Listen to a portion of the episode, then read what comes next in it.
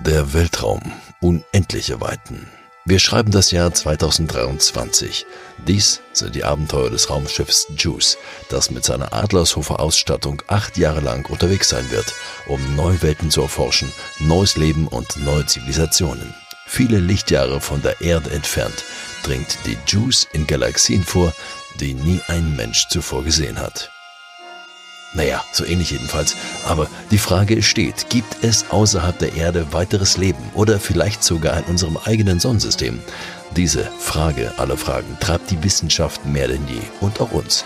Darum schauen wir heute ins All, denn auch Adlershof ist dort ganz oben mit dabei.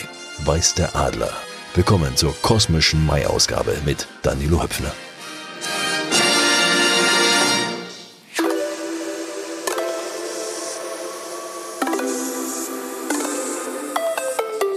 Weiß der Adler. Zukunft Made in Adlershof. Ein Berlin-Podcast von Flux FM. 10, 9, 8, 7, 6, 5, 4, 3, 2,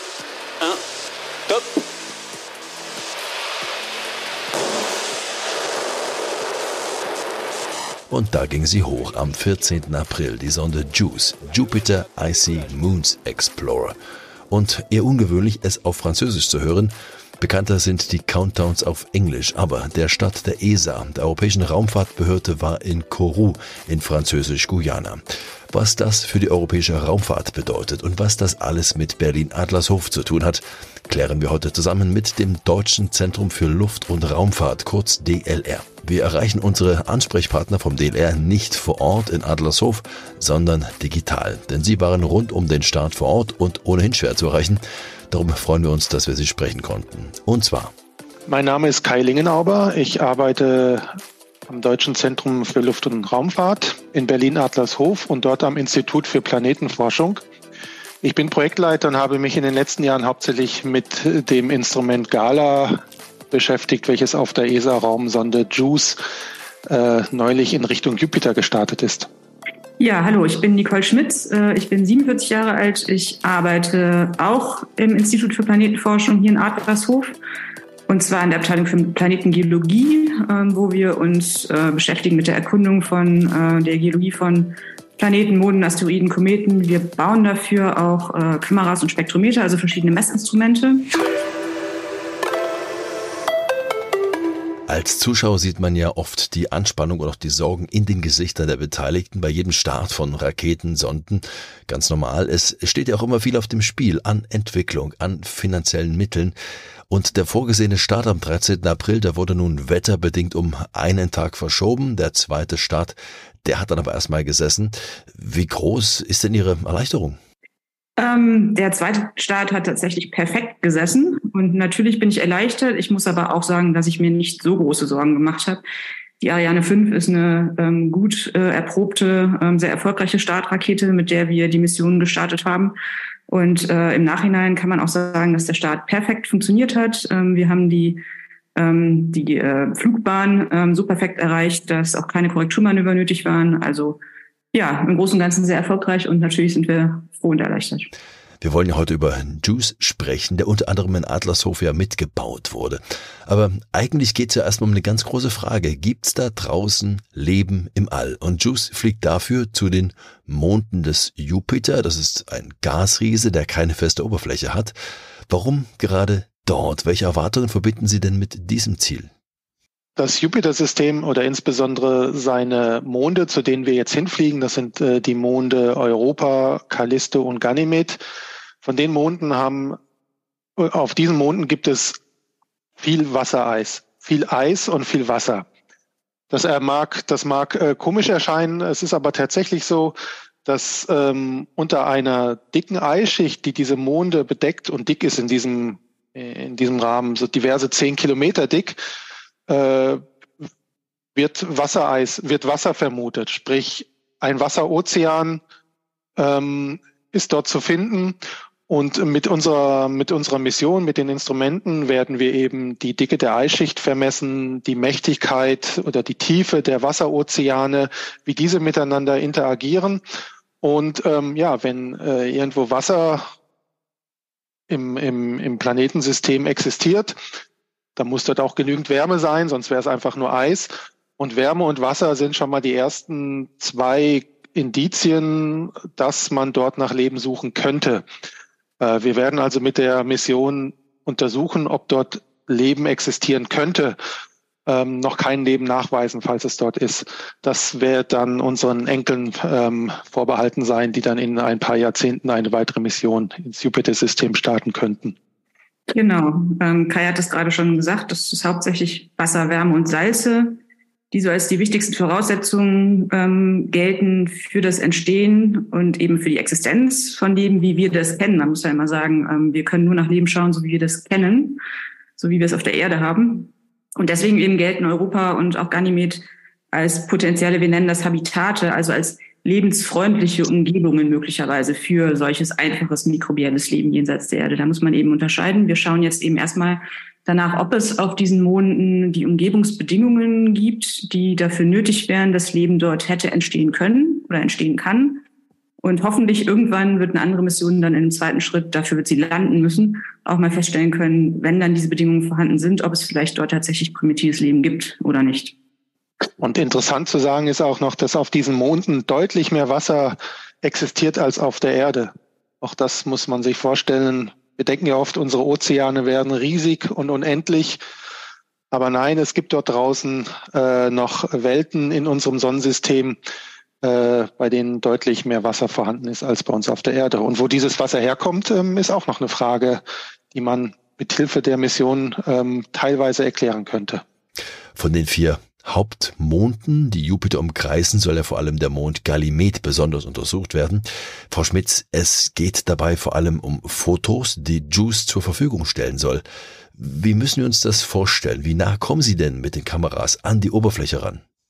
Ähm, das ist ähm, unterschiedlich. Wir werden uns, wie gesagt, in der ersten Phase werden wir uns erstmal um Jupiter äh, in einer Umlaufbahn oder verschiedenen Umlaufbahnen um Jupiter drum bewegen und Jupiter erstmal erkunden als äh, Planet und auch als Planetensystem werden da schon nahe Vorbeiflüge an den Monden haben. Nahe Vorbeiflüge sind dann noch nicht ganz so nah.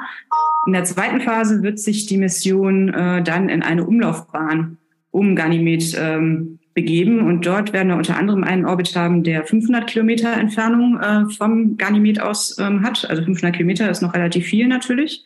Werden aber dort ähm, Auflösungen mit dem Kamerasystem erreichen, die noch keine Mission vorher erreicht hat. Und wenn wir Glück haben, das hat Kai eben angesprochen, ähm, wir hatten so einen guten Start mit einer so perfekten ähm, Flugbahn, dass wir eben Treibstoff sparen können. Das heißt, wenn wir Glück haben, werden wir am Ende dieser Missionsphase äh, in der Umlaufbahn um Ganymed noch genug Treibstoff haben, um eventuell noch in einen 200 Kilometer Orbit, also in eine 200 Kilometer Umlaufbahn hinabsinken zu können. Und das wäre natürlich toll. Dann würden wir nochmal höher aufgelöste Bilder bekommen. Aber all das wird wesentlich besser sein als alles, was wir bisher von, ähm, von Missionen haben, die äh, schon mal äh, nah an Ganymed und an den anderen Routen vorbeigeflogen sind. Von daher erwarten wir, dass wir wesentlich mehr und wesentlich detaillierter auf die Oberflächen blicken können, als wir das bisher tun konnten. Es ist ja die erste Mission der ESA zum Jupiter und JUICE gilt ja als größter Satellit Europas, der so tief ins Sonnensystem aufbricht und nach Bedingungen fürs Leben sucht. Wie groß ist denn dieser Ausflug jetzt auch für die europäische Raumfahrt? Für die europäische Raumfahrt ist das ein großer Schritt. Ähm, zum einen, weil das eine sogenannte L-Mission, L für Large, ähm, ist und ähm, diese Raumsonde ist sehr komplex, auch in ihrer Masse äh, sehr groß. die Startmasse ist äh, knapp sechs Tonnen gewesen. es sind zehn Instrumente auf dieser Raumsonde äh, vorhanden, die das komplette ähm, Mondsystem des Jupiters ähm, äh, und auch die Monde selber genauestens untersuchen werden.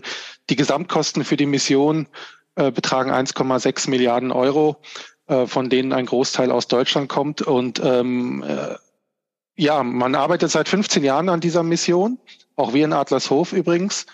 Und ähm, aus Adlershof kommen äh, wichtige Instrumenten äh, oder Instrumentenbeteiligungen für diese Mission, zum Beispiel das ähm, Instrument Gala, das Ganymed Laser Altimeter.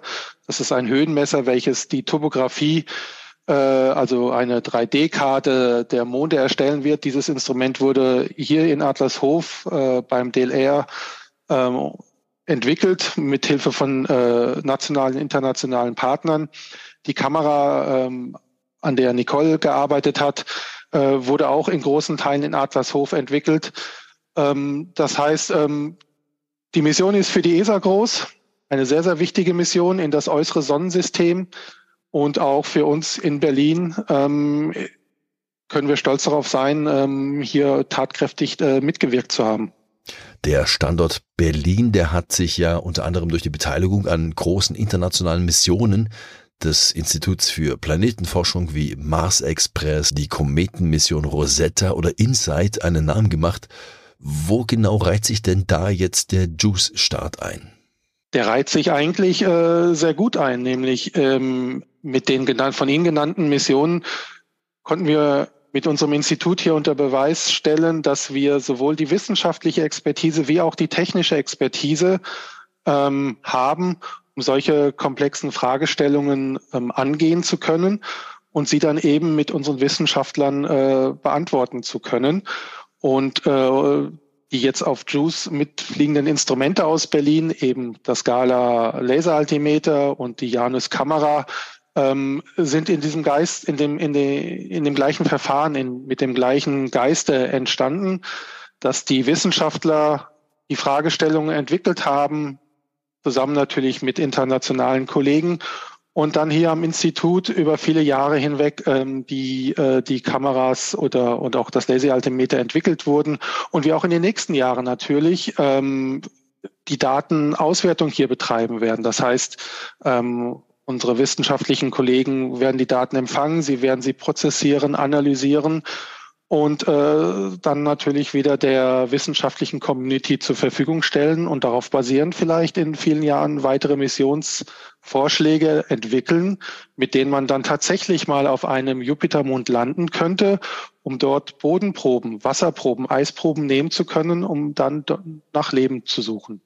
Welche Rolle spielt denn der Standort Berlin-Adlershof im weltweiten Raumfahrtbusiness überhaupt? Ist der Name Berlin-Adlershof auch im Kennedy Space Center oder im Kosmodrom Baikonur schon bekannt? Ich würde sagen schon. Also vor allem sind wir ähm, bei den in der Planetenerkundungs-Community natürlich bekannt. Also jetzt äh, Kennedy Space Center und Baikonur als Beispiele äh, sind jetzt eher Standorte, die sich äh, hauptsächlich natürlich mit Raketenstarts befassen und mit den mit den Raketensystemen, wo wir sehr bekannt sind und auch weltweit eine führende Rolle mit äh, einnehmen, ist eben in der Planetenerkundung. Ähm, das ist eine sehr äh, enge, eine relativ kleine internationale Community ähm, in der, wie gesagt, auch die, ähm, die verschiedenen Missionen und die verschiedenen äh, Planungen für zukünftige Missionen sehr eng miteinander abgestimmt werden. Da sind auch die Raumfahrtagenturen miteinander in Kontakt. Ähm, da haben wir auch NASA, ESA und mittlerweile spielen da auch, äh, spielt auch die japanische Raumfahrtagentur zum Beispiel eine Rolle. Ähm, die gucken alle auch ähm, generell, was so die, die wissenschaftlichen Fragestellungen sind, die die ganze Community weltweit umtreiben.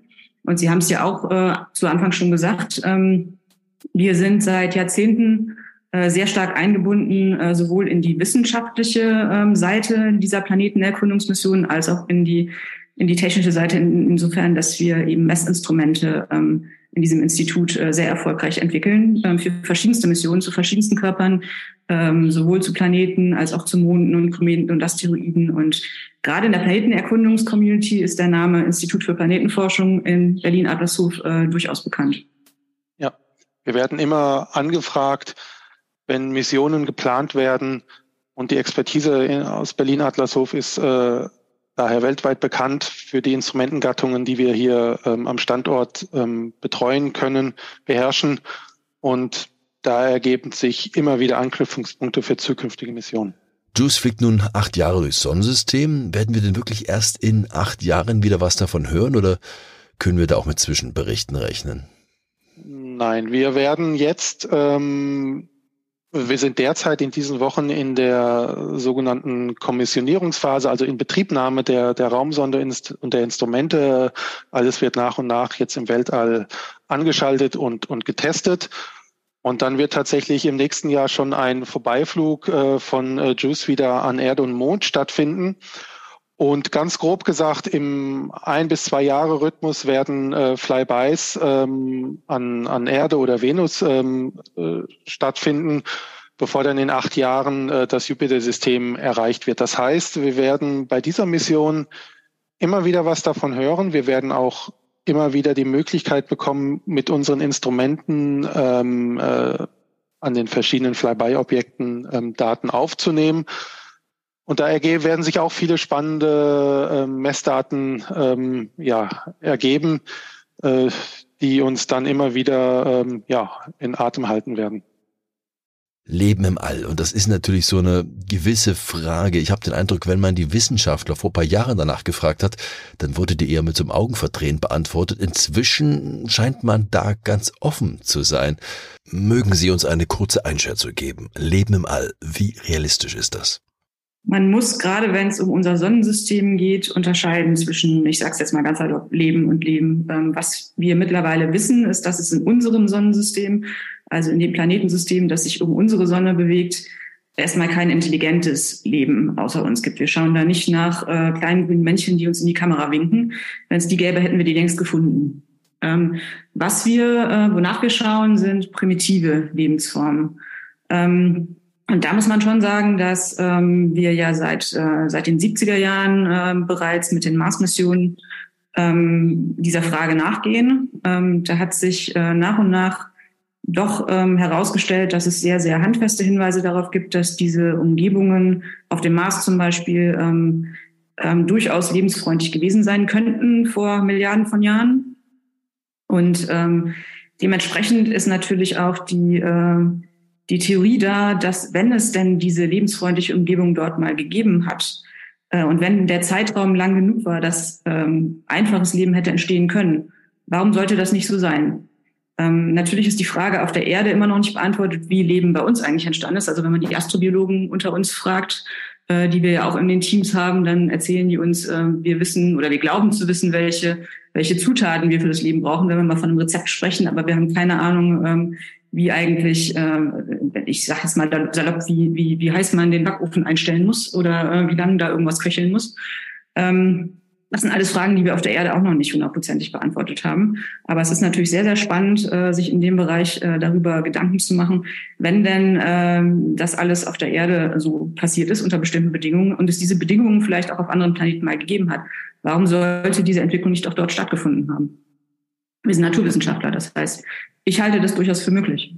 Ja, das, wenn man von Leben im All redet, nicht nur auf das Planetensystem, unser Planetensystem schaut, gibt es unendlich viele oder unvorstellbar viele Planetensysteme, Sonnensysteme, Galaxien über einen enorm langen Zeitraum von vielen Milliarden Jahren. Und ähm, die Geister streiten sich natürlich, die Wissenschaftler.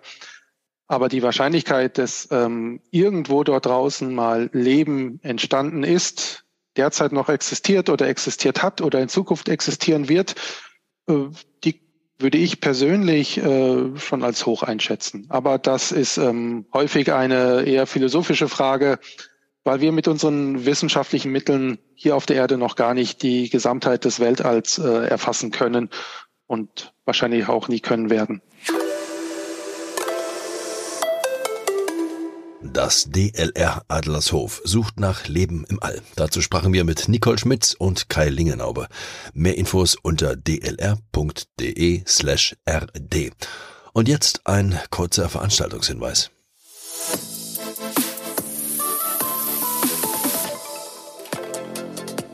Adlershof bewegt was fürs Klima. Stadtradeln 2023 heißt die Aktion. Das Gesundheitsnetzwerk Adlershof lädt alle Unternehmen vor Ort und die Mitarbeitenden ein und natürlich auch alle Flux FM Hörerinnen und Hörer im Juni kräftig in die Pedale zu treten. Vom 1. bis 21. Juni 2023 startet Stadtradeln in Berlin in eine neue Runde. Tausende treten wieder in die Pedale und fahren möglichst viele Alltagswege klimafreundlich mit dem Rad. Ob zur Arbeit, zum Einkaufen, für die Fitness oder beim Ausflug ins Grüne. Stadtradeln vom 1. bis 21. Juni. Jeder Kilometer zählt. Alle Infos unter adlershof.de slash gesund. An die Tür geklopft bei und wir bleiben im All und schauen uns eine weitere Firma in Adlershof an, die das All mit der Erde verknüpft. Satellitenkommunikation ist das Business von IQ Technologies for Earth and Space. Was die dort machen, habe ich mir angesehen und mit diesen beiden Experten gesprochen. Ja, mein Name ist Thomas Fiesler. Ich bin seit 2019 hier bei der IQ Technologies und bin Vertriebsleiter für unsere Waldbrandfrüherkennung IQ Firewatch. Ich bin Lukas Feldorf, Vertriebsingenieur für den Bereich IQ Spacecom und seit 2020 hier im Unternehmen als Vertriebsingenieur tätig. Wir sind jetzt hier bei einer weiteren Firma nach dem DLR, die sich mit Kommunikation zwischen Erde und All beschäftigt. Sie heißt IQ Technologies for Earth and Space. Technologien für Erde und Weltall. Was kann ich mir denn darunter vorstellen?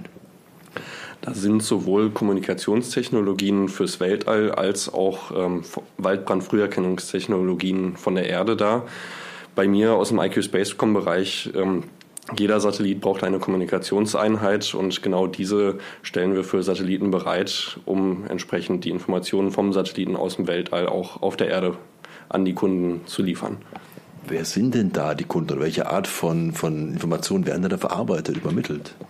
Das kann sehr vielfältig sein. Wissenschaftliche Experimente, beispielsweise die TU Berlin, die ein Experiment im All auf ihrem Satelliten durchführt, möchte natürlich die Ergebnisse haben und auswerten.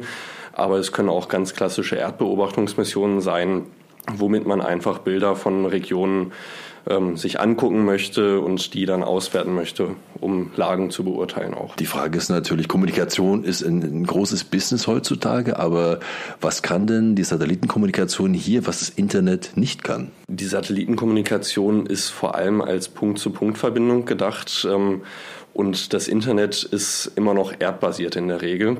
Es gibt aber auch bereits erste Ansätze, das Internet über Satelliten zu betreiben, ähm, beispielsweise Starlink.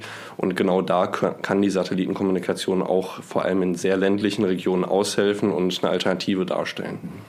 Ich habe ja gesehen, was Sie verarbeiten, ist ja eine kleine Box oder super mini kleine Geräte. Also Sie sagten ein bisschen größer als eine Visitenkarte. Mehr ist es ja nicht. Ähm, kann ich mir das so ausbaufähig vorstellen, dass eines Tages darüber auch äh, Radio-, Fernsehprogramme transportiert werden können, wie wir es jetzt auch schon kennen, aber von größeren Satelliten? Das ist theoretisch möglich. Wir empfangen ja beispielsweise unser TV-Signal bereits über geostationäre Satelliten und ähm, genau so kann entsprechend auch die Daten können auch für andere Sachen ver zur Verfügung gestellt werden. Können Sie so ein paar, paar Kunden nennen, die Sie weltweit damit bedienen, die diese Produkte aus Adlershof beziehen? Um, da müssen wir gar nicht so weit gehen. Ähm, beispielsweise hier in Adlershof, äh, Berlin Space Technologies bezieht unsere Produkte und äh, vertreibt auch, baut damit Satelliten, die für Kunden weltweit zur Verfügung gestellt werden. Natürlich sind wir hier in der Raumfahrt tätig. Das ist ein sehr internationales Geschäft, deswegen vertreiben wir unsere Produkte natürlich auch weltweit. Verraten Sie mir auch den Preis dieser kleinen Box? Der ist sehr abhängig davon, da es eine sehr kleine, hocheffiziente, aber auch sehr flexible Box ist, hat der Kunde sehr viele Möglichkeiten, diesen, diese zu konfigurieren, für seine speziellen Bedürfnisse anzupassen. Jeder Satellit ist irgendwie ein bisschen anders und braucht dafür eine spezielle Konfiguration. Deswegen können wir unsere Box halt auch immer an die Kundenwünsche anpassen und dadurch äh, verändert sich der Preis natürlich auch. Okay, das war natürlich keine konkrete Zahl, aber nachvollziehbar. Wir kommen zu einem zweiten Thema, zu einem zweiten Geschäftsbereich. IQ Firewatch heißt das. Automatisiertes Waldbrandfrüherkennungssystem. Wie funktioniert das denn? Früher hatten wir ja auf den äh, Brandmeldetürmen, auf den Wachtürmen, die ja auch in Berlin, also um Berlin noch jede Menge stehen aus äh, alten Zeiten, waren menschliche Beobachter, also im Prinzip Förster mit dem Fernglas, die haben letztlich immer geschaut, wo sehe ich einen Rauch und dann haben die das manuell gepeilt und haben das dann per Funk weitergegeben. Das war zu automatisieren, weil einfach diese Arbeitsbedingungen scheußlich waren. Also man ist da raufgefahren auf eine Schicht, dann ist man da acht bis zehn Stunden auf dem Turm geblieben, 30, 40 Grad teilweise, keine Toilette. Schon schlimme Zustände. Äh, und äh, vor 20 Jahren in etwa sind wir mit unserem ersten System in den Echtbetrieb gegangen, nachdem wir es vorher entwickelt hatten. Und seitdem sitzen äh, die Mitarbeiter in klimatisierten Büros und können von dort alle eingehenden Meldungen verarbeiten und die Feuerwehr alarmieren. Letztlich, wie funktioniert es? Es ist relativ einfach. Wir haben einen multispektralen Sensor, würde von außen aussehen wie so eine Kamera mit drei verschiedenen Objektiven. Und die dreht sich dann zwischen drei und sechs Minuten um 360 Grad. Und wenn irgendwo über dem, über den Baumwipfeln ein Rauch äh, entsteht, dann erkennt die den, obwohl der meistens nicht so leicht zu erkennen ist. Der ist dann durchsichtig. Man kennt es selber, man weiß nicht, ist das jetzt eine Wolke, was ist denn da eigentlich? Das System schlägt Alarm, meldet das weiter mit genauen Positionsdaten und die Spezialisten, weil man hat immer einen Mensch, der am Ende entscheidet, der wird auch nie wegzudenken sein bei aller Technik. Der alarmiert dann die Feuerwehr und die weiß genau, wo sie dann hin muss. Mit Bildern, mit Karte, mit Zeit. Und wie viele Fehlmeldungen gibt es da? Kann das System da wirklich erkennen, okay, das ist jetzt Rauch aus einem Schornstein eines Hauses am Waldrand oder ist das wirklich ein Waldbrand? Natürlich gibt es immer auch, ich sag mal, Fehlalarme, aber das muss man unterscheiden. Also generiert das ein äh, System einen Alarm, wenn überhaupt nichts zu sehen ist, das passiert nicht. Aber wenn Sie denken, gucken raus äh, und da ist irgendein Phänomen, das könnte Rauch sein, dann wird unser System im Prinzip was Ähnliches machen. Das wird sagen, das ist verdächtig. So, und wenn Sie natürlich einen Schornstein haben, dann kann man den ausklammern, dass nicht bei jeder Umdrehung wieder der gleiche Schornstein kommt oder es gibt ja auch manchmal, gerade im Ausland, ähm, angekündigte Brandtage wie in den USA, die verbrennen mittlerweile so, so, so Totholz, Altholz.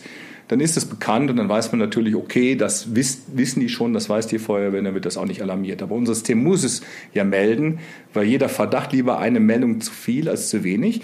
Nur bei der Feuerwehr am Ende des Tages kommen nur echte bestätigte Brandmeldungen an. Aber der Förster vorm System, der kann genau sagen, ach ja, das ist hinten die Industrie, die habe ich eh ausgeklammert. Oder das Phänomen kenne ich schon, da steigt manchmal was hoch, aber ich weiß, wer das war, da gibt es kein Problem mit. Mhm. Viele der Firewatch-Produkte stehen äh, im Brandenburger Umland, das haben Sie schon gesagt. Wo stehen die denn sonst noch? Ja, weltweit in allen möglichen Gegenden.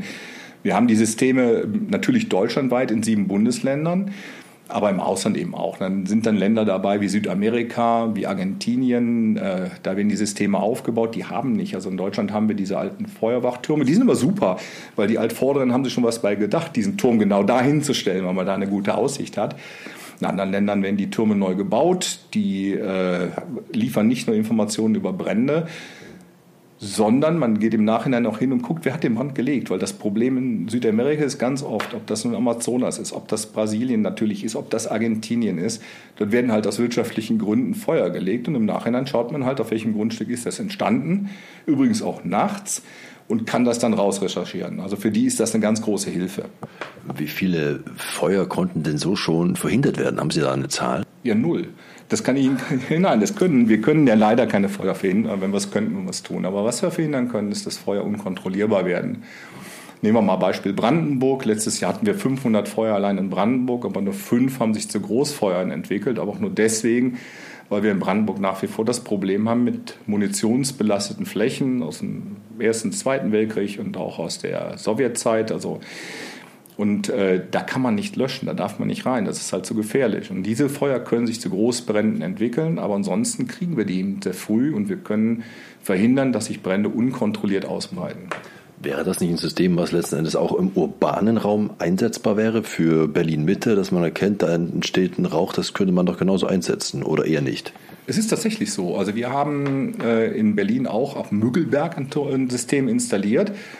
Diese Waldflächen sind für uns äh, interessant, diese urbanen, also zwischen Häusern Rauch zu erkennen, das, das äh, ist eher unüblich. Aber es gibt in jeder Stadt eben auch Grünflächen, gerade in Berlin ist es ja wunderschön. Ähm, und die überwachen wir mit dem System sehr zuverlässig. Aber in den urbanen Räumen, also wenn es um Gebäude gibt, da gibt es jede Menge Erkennungstechnik für Innengebäuden, außerhalb nicht. Aber da sind so viele Menschen, die würden das auch so melden. Aber um ein Beispiel zu nennen, haben die, haben die natürlich auch selber gemerkt, letztes Jahr gab es einen Brand äh, an der Gradestraße, das Bezirk Neukölln, Grenze Tempelhof, in dem Recyclinghof. Der ist vom Müggelberg, ich glaube, zwölf Kilometer Luftlinie entfernt. Den haben wir natürlich auch detektiert, haben die da aber auch schon selbst gemerkt. Also man kriegt schon mit, was brennt. Aber unser Fokus ist tatsächlich der Wald und die Gegenden, wo der Wald an die Siedlung ranreicht. Da sind ja direkt Menschenleben äh, und Werte gefährdet und was im Wald passiert, weiß man oft nicht. Und diese, diese Grenzübergänge, die sind für uns wichtig. Wir haben jetzt zwei Systeme hier, ein stationäres und eins aus dem All. Welche Möglichkeiten, als letzte Frage, sehen Sie denn hier, dass Sie Ihr Produkt eigentlich überflüssig machen könnten? Weil man könnte das doch eigentlich auch aus dem Weltraum überwachen. Das ist eine sehr gute und auch berechtigte Frage. Und tatsächlich äh, gibt es Unternehmen, mehrere, die das ausprobieren mit einer Weltraumüberwachung. Wir haben, obwohl unsere Geschäftsbereiche im Prinzip jetzt hier keine Überschneidung haben, kennen wir uns natürlich mit den Möglichkeiten der Satellitentechnik aus. Wir wissen, was Satelliten können, was sie nicht können. Wenn es einfach wäre, hätten wir es auch selber gemacht. Wir wissen aber, dass die, gerade diese Satelliten nicht geostationär sind. Die sind also viel zu selten über der zu überwachenden Fläche. Wenn sie einmal drüber sind, dann mag das funktionieren, aber das passiert halt so selten. Satelliten mit Thermalkameras eignen sich ganz hervorragend dafür, um nachher zu schauen, wie entwickelt sich so ein Brand, welche Fläche ist insgesamt verbrannt. Aber wir reden ja über Früherkennung. Ich muss ja innerhalb von drei Minuten, wie vorhin im Durchschnitt angekündigt, muss ich ja den Brand melden. Und da kann ich nicht eine Stunde warten oder teilweise sind es, Lukas, korrigier mich. 90 Minuten teilweise. Teilweise oder je nachdem, welche Umlaufbahn der hat. Das ist einfach zu langsam. Aber die Satellitentechnik hat auch in dem Bereich durchaus äh, ihre Berechtigung, weil wir eben diese Ausbreitung äh, äh, messen können oder der Anbieter die Ausbreitung messen kann und äh, weitere gefährdete Gebiete vielleicht analysieren kann. Lukas Feldorf und Thomas Fiesler von IQ Technologies. Zum Schluss noch ein kleiner Veranstaltungshinweis, denn der Technologiepark Adlershof, der feiert Diversität. Auch ihr seid eingeladen unter dem Motto Jeder Mensch zählt, gibt es am 7. Juni 2023 das erste Diversity Festival Adlershof mit Programm Fishbowls und Workshops. Infos und Anmeldung gleich auf der Startseite adlershof.de. Wir hören uns wieder, wenn ihr mögt, aus dem klügsten Kiez der Stadt. Nächsten Monat. Bis dahin alles Gute, eine schöne Zeit wünscht Danilo Höpfner. Weiß der Adler. Zukunft Made in Adlershof. Ein Berlin-Podcast von Flux FM. Freundlich unterstützt von der Vista Management GmbH. Weitere Infos und Episoden auf fluxfm.de.